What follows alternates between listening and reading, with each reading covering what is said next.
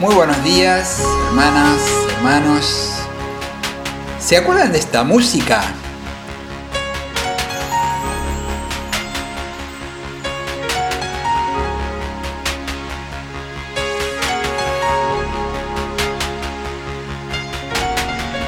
En su momento fue muy conocida y muy difundida, pero ya han pasado muchos años, casi 40, parece mentira. Es la música de la película Carrozas de Fuego, que ganó el Oscar allá por el año 81. Les recuerdo brevemente la historia, por si no la vieron o no la recuerdan después de tantos años. La historia transcurre en París durante los Juegos Olímpicos del año 1924, entre las dos guerras. Los protagonistas centrales son los atletas que corren por diversas motivaciones. Está el que lo hace por su país, el que lo hace para superar los prejuicios sociales, el que lo hace para dar gloria a Dios. Y me adelanto a decir que son motivaciones que no tienen por qué excluirse, porque uno podría hacer algo con todas esas motivaciones al mismo tiempo. Pero en la película, en cierto modo, están representadas esas motivaciones por los distintos personajes. Y uno de los conflictos centrales se da con uno de ellos, que además de atleta es un predicador cristiano, y resulta que le toca correr justo en día domingo y se niega a hacerlo. No les voy a decir lo que sucede por si la quieren ver. Solo me vino a la memoria esa situación cuando se me ocurrió proponerles hoy reflexionar sobre el valor que tiene para nosotros el día domingo.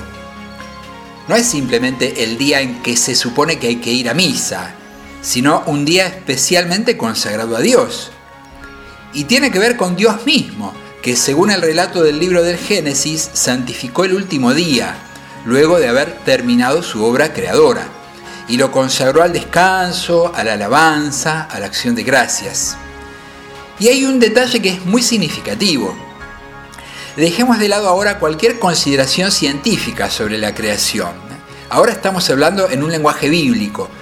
Generalmente decimos que según la tradición del Génesis, Dios creó al mundo en siete días, ¿no? Sin embargo, si habláramos propiamente de la tarea creadora, fueron seis días porque el séptimo día descansó. Y sabrán que el número 7 no es casual, sino que es un número que expresa lo perfecto, lo completo. O sea que ese séptimo día, el día del descanso, el día de la alabanza, de la acción de gracias, es el día que completa la obra. Y ahí podemos ver cómo ese descanso no es un extra, sino que es parte fundamental del plan de Dios. Lamentablemente hoy las exigencias de la vida moderna hacen que mucha gente se vea necesitada de trabajar aún el día domingo e incluso que nosotros necesitemos que esas personas trabajen. Y no vamos a entrar aquí en si eso está bien o mal, que sería toda una discusión muy interesante. También pasa que algunas personas no puedan detenerse, no solo por las exigencias económicas, sino porque ya han mezclado tanto su vida con el trabajo que no logran parar. Y es un problema porque quedan relegados otros aspectos de la vida también fundamentales. Hoy se nos agrega un problema más, y es que por la cuarentena se ha modificado esa especie de equilibrio entre irnos de casa y volver a casa, entre el trabajo y el descanso, es una cosa más entre tantas que están un poco dadas vueltas en este tiempo. Para los cristianos, el domingo es el día en que desde los inicios de la iglesia nos reunimos para celebrar nuestra fe en Cristo resucitado.